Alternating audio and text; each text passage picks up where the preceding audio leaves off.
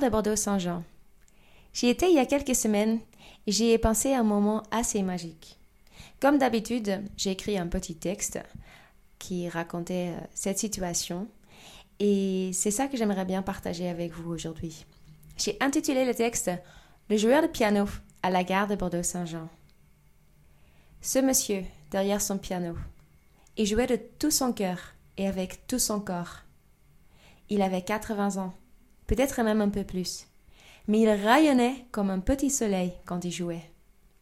Tous les grands artistes passaient, Edith Piaf, Aznavour, Queen, The Beatles. Parfois, il chantait un peu pour accompagner son jeu splendide. Autour, il y avait quelques gens par terre, comme moi, fatigués après leur longue journée, remplis de je ne sais pas quoi, et fatigués de devoir attendre encore avant de enfin pouvoir prendre leur train. Il y en avait d'autres, des gens qui regardaient vite fait d'où venait cette belle musique du piano. Parfois même, ils s'arrêtaient un instant, pris par la magie du piano et son beau joueur, remportés vers leurs souvenirs d'enfance ou cet amour perdu d'antan. Qui sait Et puis, à la fin d'une chanson, on applaudissait de tout notre cœur et avec tout notre corps, nous, son petit public privé par terre, pour lui rendre honneur ce monsieur.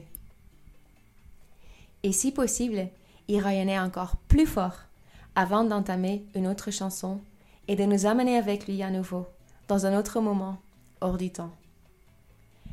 Voilà mon petite histoire d'aujourd'hui et j'aimerais vraiment vous inviter à vous arrêter un peu plus souvent, de regarder et de regarder autour de vous et de juste être dans le moment. Merci beaucoup d'avoir écouté cet épisode. Si vous n'êtes pas encore abonné à ce podcast, faites-le si vous voulez. Partagez-le aussi avec vos amis, votre famille, vos collègues. Et si vraiment vous aimez ce podcast, laissez un petit mot dans des reviews. Ça aide énormément à faire grandir le café croissant. Merci et à très bientôt.